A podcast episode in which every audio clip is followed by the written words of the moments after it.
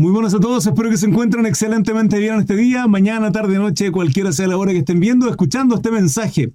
Sana doctrina, hermanos amados. Lo que viene a continuación es un extracto del estudio bíblico que estuvimos realizando el capítulo 5 de Primera de Timoteo. Un extracto, no es todo el estudio bíblico. El estudio completo lo pueden ver en mi página de Facebook, Crisart Mesa, en todas las plataformas. Recuerden, 21 a 15 a diario, 21 a 15 todos los días, excepción del sábado simplemente por dejar un día libre. Eh, estudios bíblicos, hermanos, para que compartan con nosotros em, lo que son los estudios eh, en vivo y en directo. Lo que viene ahora es un extracto, y sé que será de bendición. En el nombre del Padre, Hijo y Espíritu Santo, damos lectura primero a Timoteo, capítulo 5, versículo 1 en adelante. El, el capítulo se extiende, el tema en cuestión, hasta el capítulo 6, por lo cual vamos a leerlo, los primeros dos versículos, ¿sí? Sin embargo, vamos a leer solamente el capítulo 5 con esos dos versículos del 6. El 6 lo dejaremos lógicamente para el día de mañana. Deberes hacia los demás. Dice así. No reprendas al anciano, sino exhórtale como a padre, a los más jóvenes como hermanos.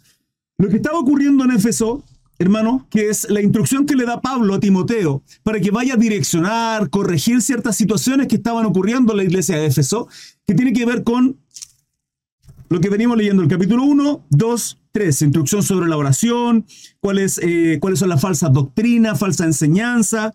Habían pasado, creo que aparentemente, siete años, si mal no recuerdo, entre que Pablo estuvo en Éfeso, luego de que quería volver a visitar. Y en ese transcurso, en ese tiempo, ocurrieron muchas cosas. Eh, se llevaron falsas doctrinas, otros se apartaron, de ahí un poco el hecho de, por qué Pablo advierte de ciertas cosas a Timoteo para que ponga orden a este joven, pero a la vez anciano Timoteo, con una labor de prácticamente como obispo, porque lo que hace es supervisar esta iglesia en Éfeso.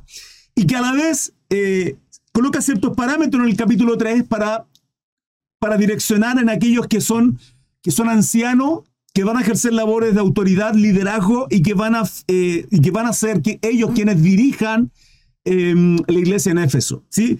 Y Pablo le advierte a Timoteo de cómo tiene que corregir a estos ancianos que tal vez estaban errados, que estaban haciendo las cosas mal. ¿sí? Ancianos que son parte de la congregación en Éfeso y que, y que necesitan ser corregidos. Hermanos, ser corregidos por un Timoteo joven, pero no obstante, con mucha sabiduría y con un corazón completamente con temor y con amor de servir a Dios. ¿Sí? Y Pablo lo envía como una persona sabia, con, con conocimiento, madura, y eso lo hace ser un anciano, ¿sí? Y a la vez con labor de obispo, que es supervisar y corregir estas situaciones que estaban ocurriendo en Éfeso. Por eso Pablo le dice, no reprendas al anciano, sino exhórtale como a padre, ¿sí? Vale decir, direccionalo, edúcale, enséñale como si fuese tu padre. No lo retes por retarlo, sino direccionándolo, ¿sí? A los más jóvenes como hermanos. Y esto tiene que ser nuestra modalidad, no solamente en este caso Timoteo a Éfeso, sino dentro de la congregación en cada uno de nosotros. Para aquellos que a lo mejor estén viviendo alguna situación en sus iglesias eh, compleja, lo digo porque ya he conversado con algunos de ustedes en situaciones que están viviendo o han vivido en sus congregaciones, en sus iglesias locales, y que me han preguntado, hermano Cris, ¿cómo abordo esta situación? ¿Cómo lo hago? ¿Qué tengo que hacer? Y yo de alguna manera le he dado el consejo porque me lo han solicitado em, y siempre le he dicho lo mismo, con el afán, hermano, y recordando siempre, por sobre todas las cosas, que somos puertas al cielo. Alzado puertas vuestras cabezas, dice Salmo. Eso significa que en nosotros, siendo templo del Espíritu Santo, somos nosotros quienes predicamos, pregonamos, somos la luz de esta tierra, la sal de este mundo. Sí, y eso implica está lloviendo de una manera. Y eso implica, hermanos, que tenemos que ser de bendición tanto dentro como fuera de la iglesia, ¿sí? Con los cristianos, con nuestros hermanos, con el cuerpo de Cristo, como con aquellos que son inconversos, con aquellos que no son cristianos. Ahora, el hecho de corregir ciertas situaciones que están viviéndose dentro de la congregación tiene que ser de esta misma manera, ¿sí? Con amor, con cariño eh, y correctamente. Ahora, aquí Pablo está comenzando suavemente, pero se va a intensificar en algunas cosas y lo vamos a ver a lo largo de este capítulo 5. Dice a las ancianas como a madres. ¿Sí? Esto, tanto anciano en el versículo 1, como en el 2 en este caso está hablando de personas maduras que tienen lugares eh, de honor, de privilegio, de liderazgo de alguna manera dentro de em, la congregación. De Santiago, mi hermana Domi Santa. Bendiciones para usted. Mi hermana Nelva, igualmente, gusto de verle. Mi hermana Claudina, Rodrigo, bendiciones. Em, a las ancianas como a madres, a las jovencitas como a hermanas, con toda pureza. Con toda pureza. ¿Se entiende con toda pureza? Pureza, respeto, con cariño. ¿Sí? Honra a las viudas que en verdad lo son. ¿Por qué Pablo dice honra a las viudas que en verdad lo son? Muchas, muchas gracias, hermano Alexis, por esa manito con corazoncito. Eh, ¿Por qué lo dice? ¿Será porque hay viudas que en verdad no lo son? Sí, claramente. Y Pablo va a describir acá a Timoteo cuáles son aquellas viudas, cómo son, cómo identificarlas correctamente. Porque recordemos que la palabra establece que la religión verdadera, si no mal recuerdo está en Santiago, habla de que la religión verdadera no habla de pentecostal, anglicano, luterano, católico, evangélico, protestante, bautista, reformado. No habla de que la religión verdadera es aquella que procura cuidar de aquellos necesitados, de las viudas, de los, menesteros, sí, de aquellos que realmente necesitan, de los pobres de espíritu. Jesucristo en el Sermón del Monte, en Mateo 5, dice que el reino de los cielos es de aquellos que son pobres de espíritu. Gracias, mi hermano Hugo, por esa rosita. Dios lo bendiga, hermano. ¿Sí? Entonces, aquí Pablo le da la directriz a Timoteo de identificar cuáles son las viudas. Y dice, honra las viudas que en verdad lo son. 1 Timoteo 5.3. Pero si alguna viuda tiene hijos, o sea, Pablo está hablando de viudas que no tengan descendencia, que no tengan hijo. En estricto rigor, que no tengan quienes las cuiden. Vale decir, viudas solas. Viudas, llámese mujer que se encuentra sola porque su esposo probablemente ya partió, ¿sí? O, en el caso de hoy por hoy, abandonadas.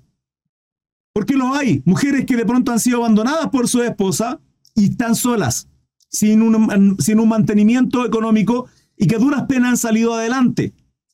¿Sí? Pero, pero, dice, pero si alguna viuda tiene hijo o nietos, aprendan estos primeros a ser piadosos para con su propia familia. Hermano, no es posible que si usted, siendo hijo, siendo un siervo de Dios, sierva de Dios, hija, cristianos estemos procurando el amor, la preocupación, cuidando de otras viudas, cuando en realidad tenemos a nuestras madres a nuestro lado.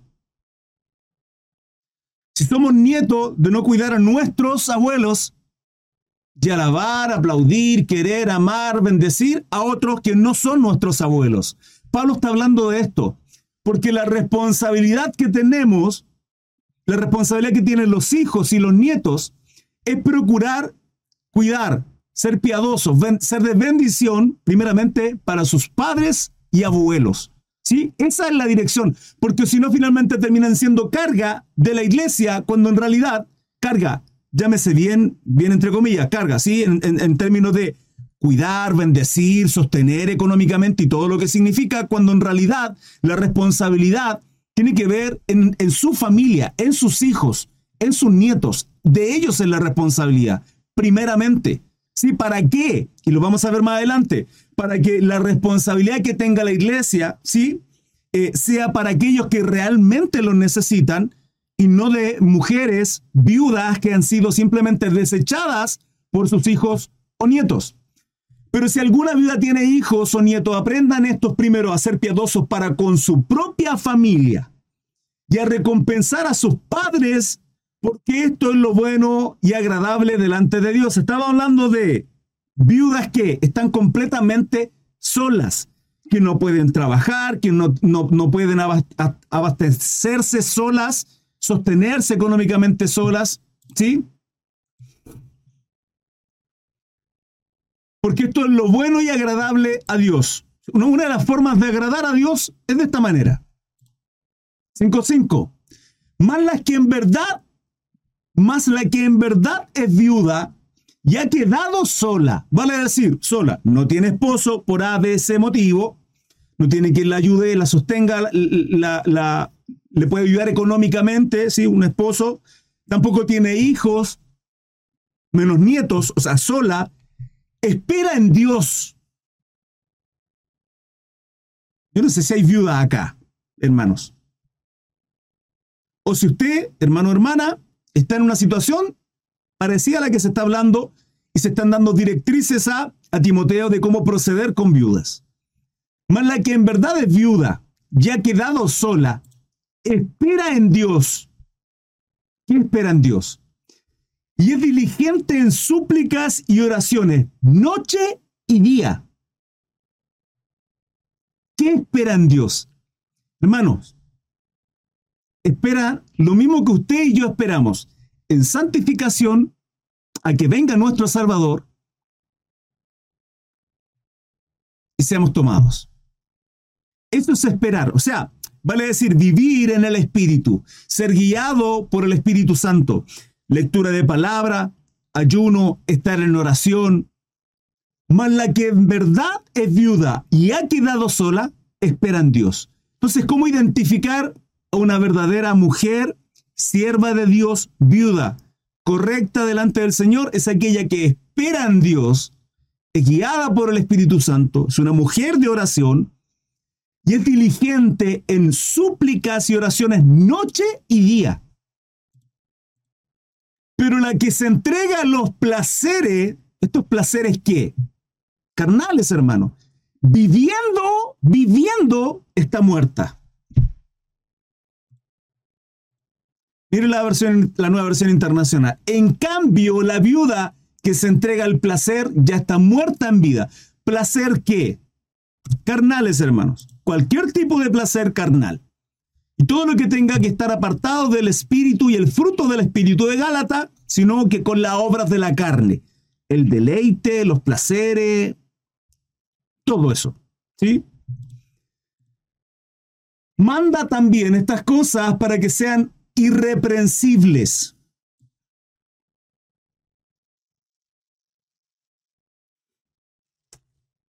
Mm, ok manda también estas cosas para que sean irreprensibles, porque si alguno no provee para los suyos, y mayormente para los de su casa, ha negado la fe y es peor que un incrédulo. O sea, Pablo, ¿por qué, ¿por qué estaba ocurriendo esto? Porque esto estaba pasando en Éfeso. Si Pablo está direccionando a Timoteo para que ponga orden y enseñe estas cosas en Éfeso, es porque esto estaba ocurriendo en Éfeso. Hermanos, hoy día actualmente también está ocurriendo. De supuesto siervos de Dios, cristianos, siervas del Señor, que en verdad aparentan ser cristianos, ¿sí? Santos, buenos, correctos, con la Biblia bajo el brazo, bonito, con etiqueta, corbatita, todos los domingos a la iglesia. Como corresponde, ¿sí? Intachable, irreprensible a la vista del hombre, pero en verdad, si uno indaga más profundamente,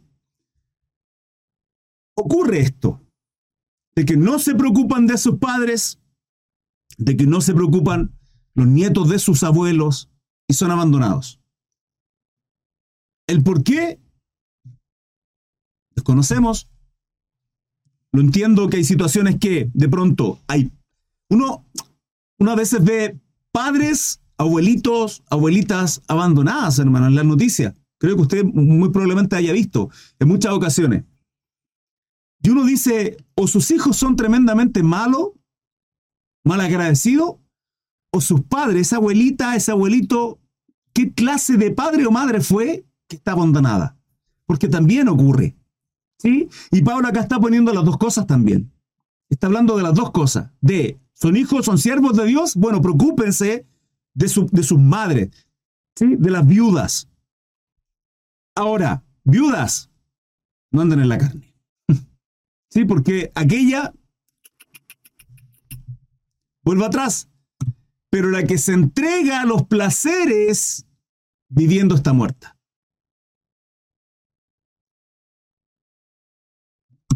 Manda también estas cosas para que sean irreprensibles.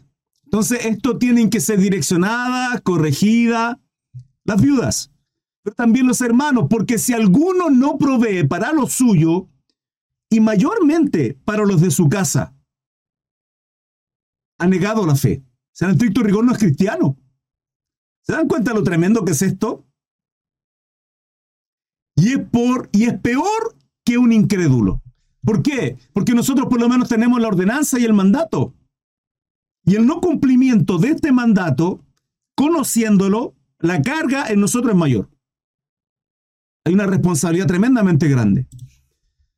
Se apuesta en la lista solo la viuda no menor de 60 años que haya sido esposa de un solo marido. O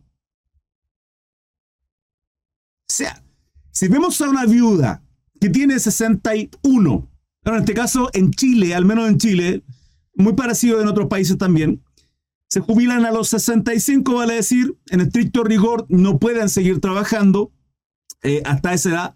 De ahí en adelante eh, deben ser sostenidas económicamente por el gobierno o por eh, como ellos han, durante toda su vida laboral, han guardado un dinero y la administradora de fondos de sus pensiones le ayuda con, sabemos que las pensiones hoy en día son un chiste, hermano, sinceramente son un chiste, y que las pensiones, tanto privadas a través de, una, de un fondo de pensiones, de una AFP, como eh, el gobierno no llegan a nada.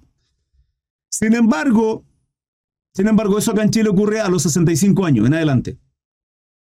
Sí, si no trabajado. Ahora, dice que haya sido esposa de un solo marido. ¿Por qué? Porque probablemente habían pseudo viudas que hayan tenido un pasado, hermano.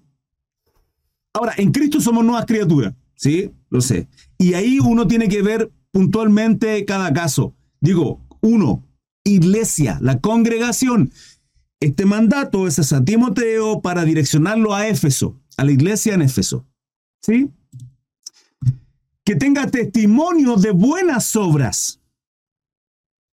Si ha criado hijos, ¿Por qué, ¿Por qué, Pablo direcciona esto? ¿Por qué se ha puesto en lista solo la viuda no menor de 60 años que haya sido esposa de un solo marido, que tenga testimonio de buenas obras, si ha criado hijos, si ha practicado la hospitalidad, se ha lavado los pies de los santos, se ha, se ha socorrido afligidos, se ha practicado toda buena obra. ¿Por qué? Está hablando de una mujer piadosa, hermano.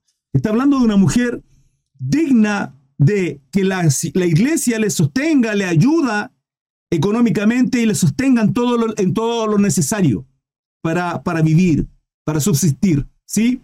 Insisto, una viuda que tenga todos estos atributos. ¿Por qué? ¿Por qué lo hace la iglesia? Hermano, porque si no llegaría cualquier mujer a buscar ayuda de la iglesia. Y hay viudas que no lo necesitan porque tienen sus hijos, tienen sus nietos que la sostengan, solo que la han abandonado. ¿El por qué lo han abandonado? ¿Qué clase de mujeres, qué clase de padres fueron?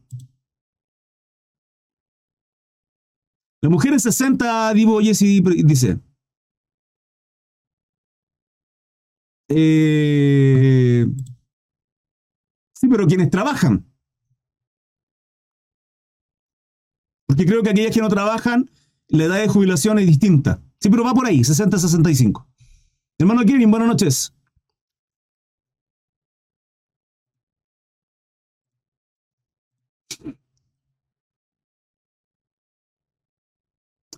Como haya sido, de todas formas, se debe honrar a los padres, esos son cristianos mi hermana Andrea Santos, no estamos hablando de honrar o no honrar. Escúchenme bien, hermanos, presten atención. Estamos hablando de las viudas. No estamos hablando de honrar o no honrar. El mandato es, acá está hablando de las viudas, del sostenimiento, del cuidado, ¿sí? De eso está hablando. Ese es el tema. El honrar a nuestros padres tiene que ver con otra cosa completamente distinta. Es parte de esto, sí, claro, al, sostener, al ayudar a nuestros padres económicamente como hijos, se entiende lógicamente que es parte de honrar a nuestros padres. ¿Se entiende? Pero acá el tema es otro punto. Las que no trabajan sacan la PGU desde los 65. Las que no trabajan sacan la PGU. ¿Qué es la PGU? La pensión. Ah, ya. Desde los 65, claro. Sí, sí, se sabía eso. Que aquellas que trabajan y aquellas que no trabajan, la edad es distinta.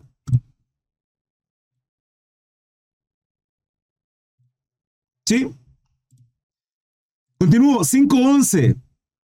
Pero las viudas más jóvenes no admitas. Vale decir, una viuda que tenga 50 años, 40 años. ¿Sí? Que lo hay, 30 años. Una mujer que se haya casado y su esposo murió por X motivo. Sí duerme. Esa viuda, dice Pablo, no la acepte, no la admita. ¿Por qué?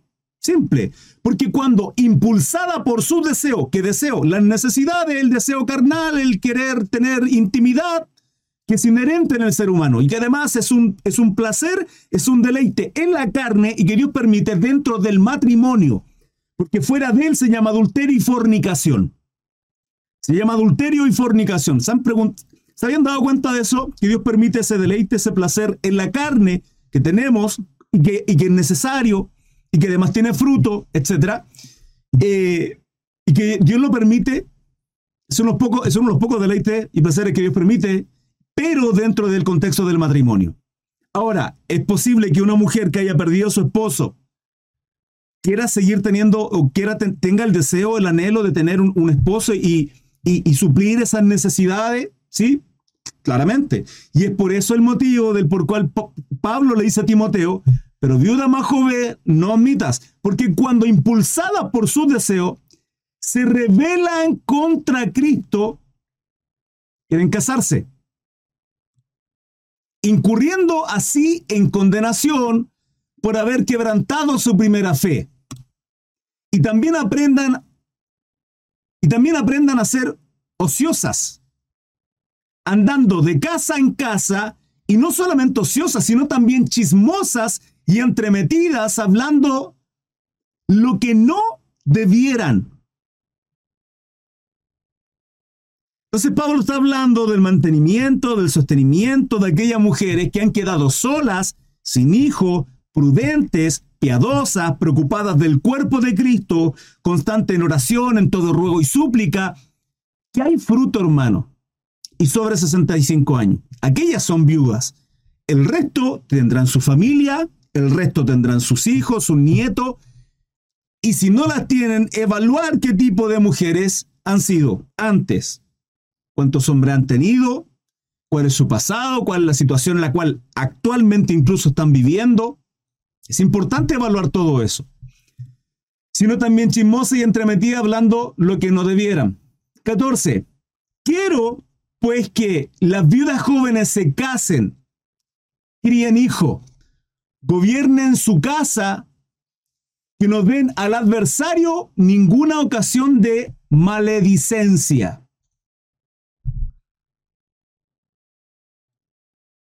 Porque ya algunas se han apartado en pos de Satanás. ¿Se entiende esto, hermanos?